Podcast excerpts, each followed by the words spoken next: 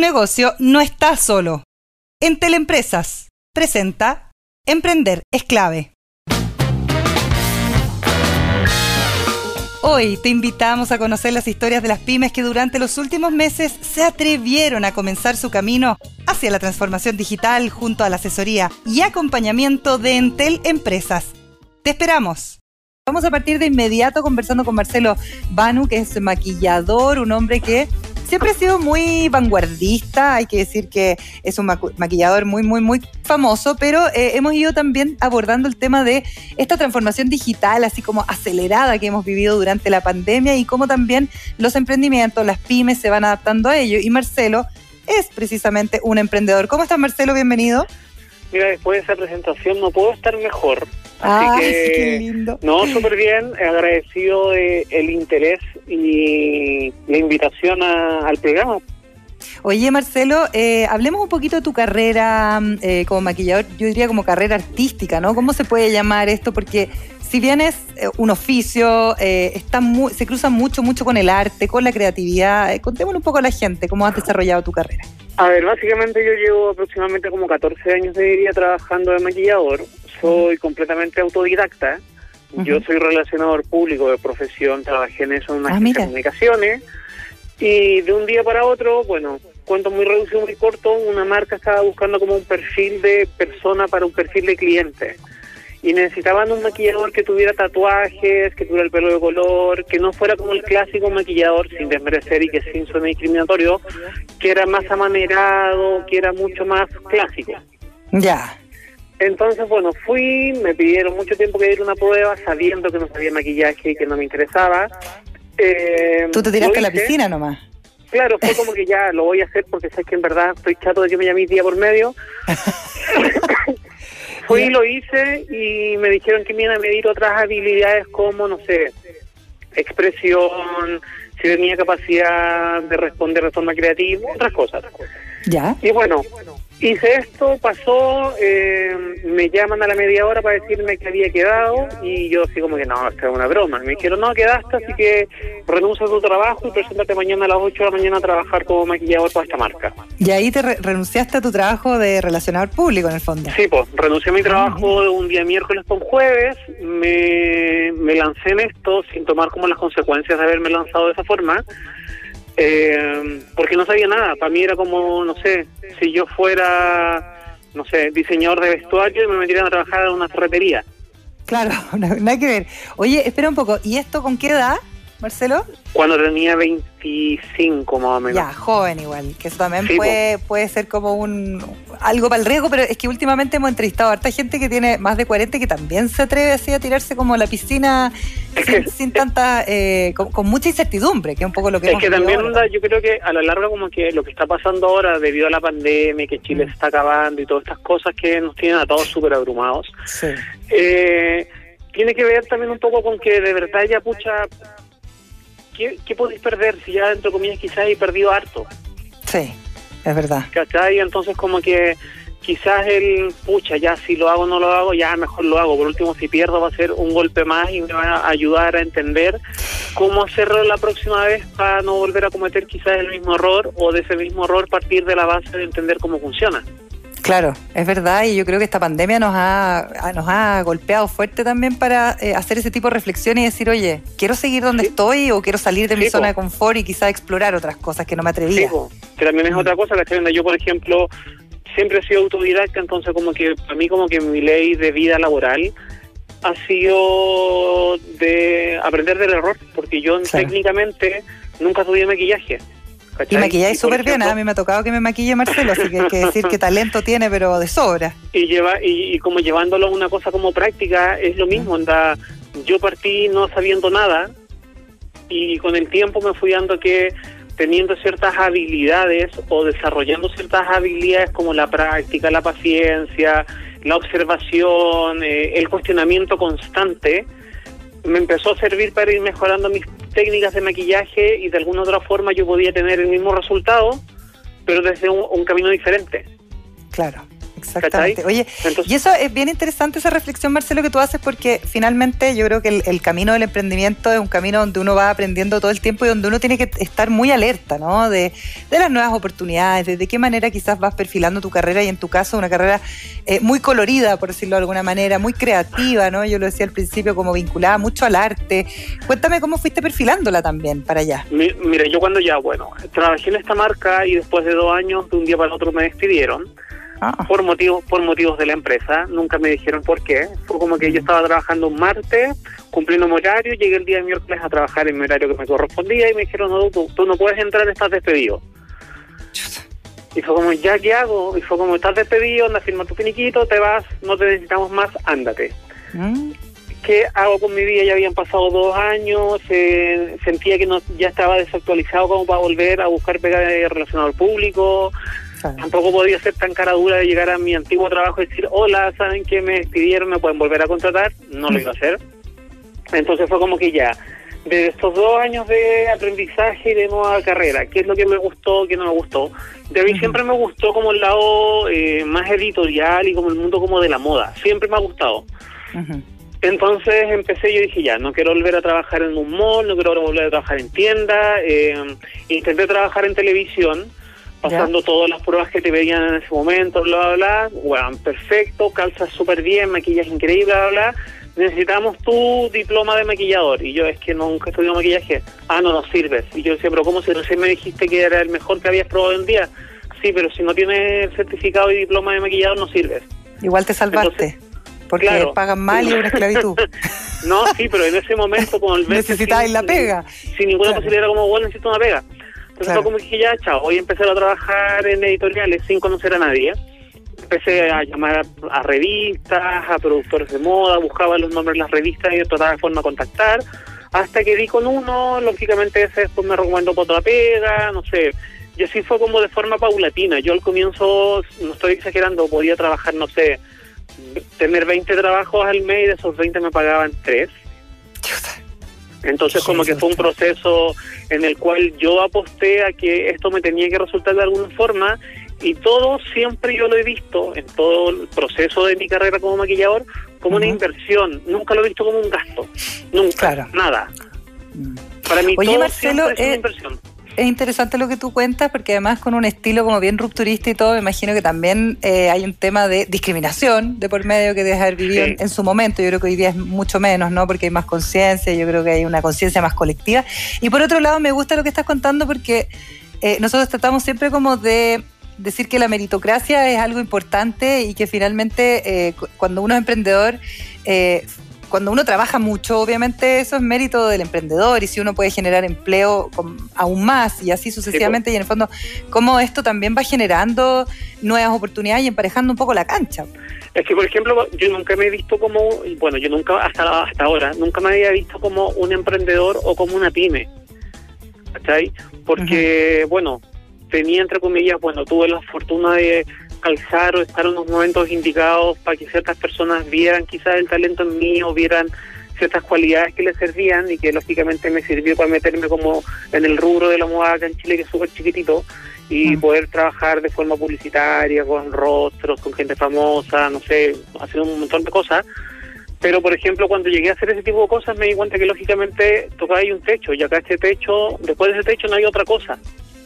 Claro. Entonces como que de alguna forma, por decirlo vulgarmente, es como que te achancháis y es como que, ay, estoy súper cómodo acá, ya gano suficientemente un buen ingreso, es estable, ya me reconocen, eh, como tú bien dices, me llaman por mi trabajo y no por si soy simpático o no, porque no soy simpático.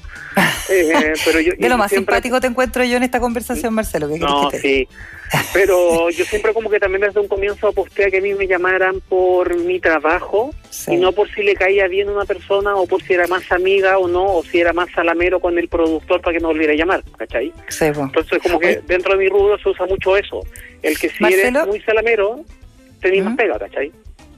Sí, sí, claro, hay un tema de, los contactos y todo el tema, pero, pero finalmente yo creo que el trabajo hoy día O, yo creo que cuando uno ya es un poco más adulto también se da cuenta de que su trabajo habla por uno y, y ahí se acaba el, tener que hacer tanta red y tanta salamería, como dices tú. Oye, Marcelo, ¿qué pasó en la pandemia con el maquillaje? Porque se, suspendió casi toda la actividad. Hemos visto que, no sé, eh, las producciones ahora han vuelto, pero en un momento estuvieron completamente paradas. Cuéntame un poco, cómo lo has vivido tú este 20 A ver, más allá de la pandemia, como que esto ya venía en decaída desde antes de la pandemia venía desde, venía cayendo desde antes del 18 de octubre también. Ya. ¿Cachai? Lo cual también, pucha, es super, era súper como adelantarte un poco y ser un poco visionario en el sentido de que, pucha, si yo ya estoy viendo que esto está mal, que quizás ya me están pagando menos, que cada vez hay menos trabajo y a la vez, que también es algo que me parece súper injusto y me parece muy, muy válido transparentar, que mucha de la gente que te da la posibilidad de trabajar como maquillador o dentro de este rubro que es mucho más eh, banal y no es prioritario, también como que se aprovechó un poco porque te dicen, ay, si tú no quieres tomar ese trabajo que te estamos ofreciendo X cantidad, hay 20 a los que les vamos a ofrecer menos que a ti. Mm. Entonces es mm. como también que te ponen como, bueno, no tengo trabajo, mi trabajo no es de necesidad prioritaria, no soy doctor, no soy enfermero, eh, pueden prescindir de mí, la gente puede dejar de comprar maquillaje, las revistas pueden dejar de funcionar. De hecho, muchas revistas cerraron antes de pandemia, entonces mi, ya mi área venía decayendo desde mucho antes de esto, ¿cachai? Mm. Eh, entonces yo, desde siempre he tratado de que mi trabajo tenga visibilidad y yo, por ejemplo, siempre tuve Flickr años atrás. Eh, siempre me moví por Flickr, después del Flickr hice el paso lógico a Instagram. Cuando hice Instagram, muchos de amigos maquilladores me decían, pero ¿cómo vas a vender tu trabajo en Instagram? ¿Cómo vas a mostrar lo que haces? ¿Eso va a desvalorizar el trabajo? ¿O cómo te vas a vincular con una marca? Después otra marca no te va a llamar. Ah, mira. Todas las series de críticas que ahora todos utilizan claro. y que yo las había hecho por lo menos hace unos 5 o 6 años atrás. ¿Cachai? Sí, claro. o sea, ya estaba adelantado con la transformación digital en el fondo. Sí, pues entonces como que yo efectivamente traté de aprovechar esa plataforma para mostrar mi trabajo y darle una mayor proyección y que llegara más gente. En ese momento también surgió que, por ejemplo, me entrevistaron como de dos revistas que ya no existen, de La Cara y de La Paz y de Revista Mujer. Y ese reportaje lo vi una editora de, no sé, de ese tiempo del Buenos Días a Todos, en, TVN. Y ahí me invitaron así como una prueba de, supuestamente una entrevista, que al final era una prueba de cámara, que nunca en mi vida había hecho una prueba de cámara, y fue como que yo iba a estar contigo y tienes que yo hacemos ¿qué? Aprendes de este guion y te queremos probar en cámara. Bueno, ya nuevamente me volví a lanzar a la piscina, sin ninguna esperanza, y el otro día me llaman y me dicen, ¿puedes venir pasado mañana? Y yo, sí, ya, de un rango horario para que lo hagas a hacer.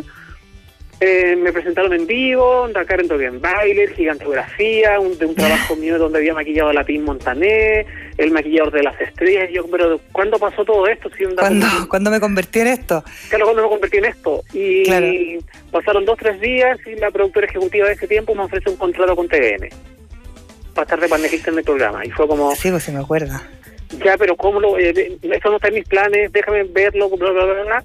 Bueno, llegamos a un acuerdo, sí, bueno, donde estuve varios, como siete, ocho meses trabajando en eso y fue nuevamente como descubrí que tenía otra vez, otra vez que yo nunca había, me había dado cuenta que era el que hablo de corrido. ¿Ya? Y que además no tengo mucho miedo a hacer el ridículo. Sí, claro. Entonces se juntó con lo del Instagram, eh, lógicamente en ese tiempo tener, no sé, 10.000 seguidores hace 5 o 6 años pues, atrás era, mucho. Claro, y yo tenía como entre 10 mil o 15.000 seguidores cuando había gente que nosotros tenía 20. ¿Y ahora cuántos tenés?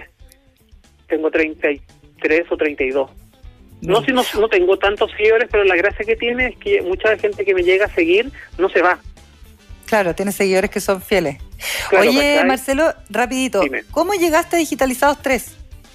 ¿Cómo llegué? Porque vi un anuncio en CNN, porque aunque no lo crean, veo noticias serias. Sí, y pues. estaba viendo las noticias y fue como que pasó esto y dije, ah, voy a probar. Mandé, insisto, sin pensar que soy pyme ni, ni un emprendedor, y quedé seleccionado. Y fue como que, bueno, mi, mi mentor, que es Arturo Vingue, me decía, ay, qué bacán tu proyecto, bla, bla, bla, y te he estado revisando y es como que ah, con gente que ha hablado, no sé, familiares, gente de la empresa, habla como que hoy me tocó maquillosito y es como que, ¡ay! ¿Por qué tienes maquillosito? Es súper bacán y como que súper famoso y onda, qué bacán que le tocó él y es como, pucha, y, él también hacía un, como un, un, autoconocimiento para ambos, porque me decía, es como la primera vez que me toca eh, ayudar una pyme que a la larga es una persona física. Claro. Pero que entrega un servicio que no es físico, porque a la larga la gente que a mí me contacta o que me contrata, me contrata como por mis habilidades mm. y también me contrata por, por ser yo. Por un intangible, uno podría decir. Claro, entonces como que soy un servicio intangible, mm. pero que a la vez es físico, porque por ejemplo si a mí una marca me llama para trabajar, me llama por mis habilidades, pero también me llama porque soy Mequillosito, que es un personaje que creé en Instagram y que mucha gente me conoce por Mequillosito y no por mi nombre. Oye Marcelo, y ahí eh, te ayudó entonces, me imagino, esta explorar con un mentor y, y tener un poco, bueno, las habilidades digitales, obviamente irlas probablemente maximizando, pero sobre todo darle valor a esto, porque a veces cuesta mucho, a mí me pasa lo mismo, ¿ah? eh, darle valor a, a, este servicio intangible que muchas veces hasta tiene que ver con las ideas, ¿no? Sí, pues, o sea, nos ha pasado que de repente, bueno, dentro de las conversaciones que tenemos con Arturo, es como que yo le digo, ¿sabes que me parece bacán esto que, por ejemplo, Entel me está proponiendo, inventando desde el formato o la maqueta de la página, pero, por ejemplo, onda, podríamos quizás hacerla más corporativa aún, porque yo ahora estoy haciendo clases, bueno, siempre he hecho clases y hacía clases presenciales, y con esto de la pandemia empecé a hacer clases online. Perfecto. Entonces, lógicamente era como que ya, pero dentro de los banners o dentro de las opciones que tiene que tener la página, tiene que haber un acceso a hacer una reserva directa y que esa reserva directa, por ejemplo, tenga un sistema de pago. ¿Cachai? Que es como yo que es como yo trabajo antes de haberme metido digitalizado. Entonces, porque yo le decía, yo no saco nada con que a mí una persona me reserve, porque eso no me va a dar la garantía de que el día que yo llegue a la hora, a esa clase, la persona haya pagado y la tome que es el sistema que yo utilizo. A mí reserva eh, reserva pagada es una reserva lista y yo sé que ese día la persona va a estar porque ya me pagó. Entonces, como detalles súper tontos y muy poco y súper técnicos, era como dice, sí, pues tenéis razón.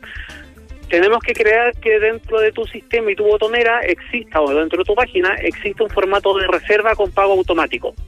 Ya, perfecto. Para que efectivamente se siga manteniendo la lógica que tú tienes de reserva pagada, clase hecha.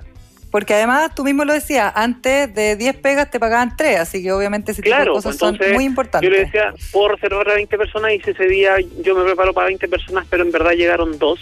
O ese día, después de la clase, le digo, ya ahora páguenme, y es como, en, no tengo plata y yo pensé que era gratis, no me servía. Entonces, como que ha sido un conocimiento mutuo los dos y también el hecho de de trabajar con un intangible que físicamente existe, pero es un intangible. Sí, claro. Oye, ¿dónde la gente encuentra más información, Marcelo? Se nos acabó el tiempo, pero te voy a volver a invitar de todas maneras para que sigamos conversando sobre esto, porque me encantó la conversación. Feliz, mira, me pueden encontrar en mis redes sociales, básicamente en Instagram, como Marcelo Danú, con B larga, H-A-N-U, o si no, mucho más fácil, colocan hashtag maquillosito. Y ahí te encontramos al tiro. Mira, el hashtag, para que saquen una idea, yo sin ser tan conocido como otras personas, tiene cerca de 32 mil usos en Instagram. Entonces, ah, eso también, por ejemplo, es un súper buen dato para los emprendedores. Traten de crearse un hashtag que sea reconocible y que sea súper asociable a su labor o a lo que hacen. No, se, no se creen un hashtag genérico. Por ejemplo, si eres pintor, no coloques pintor a domicilio. No, trata de buscar cuál es tu identidad y qué es lo que te identifica del resto de los pintores a domicilio.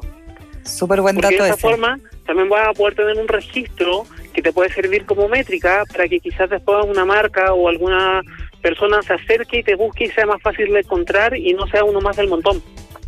Lo encuentro súper buen dato, Marcelo, eh, Banu, maquillador, hashtag maquillosito, o lo buscan eh, por su nombre. Bueno, eh, yo creo que la gente te va a ver en nuestro Twitter y vas a ver al tiro eh, de quién estamos hablando. Así que muchas gracias por esta conversación y que te vaya muy bien, Marcelo, que estés bien. igual por la invitación, así que muchas gracias por todo. Un besito, chao, chao. Igual, chao. Tu negocio no está solo. En Teleempresas presentó Emprender es clave.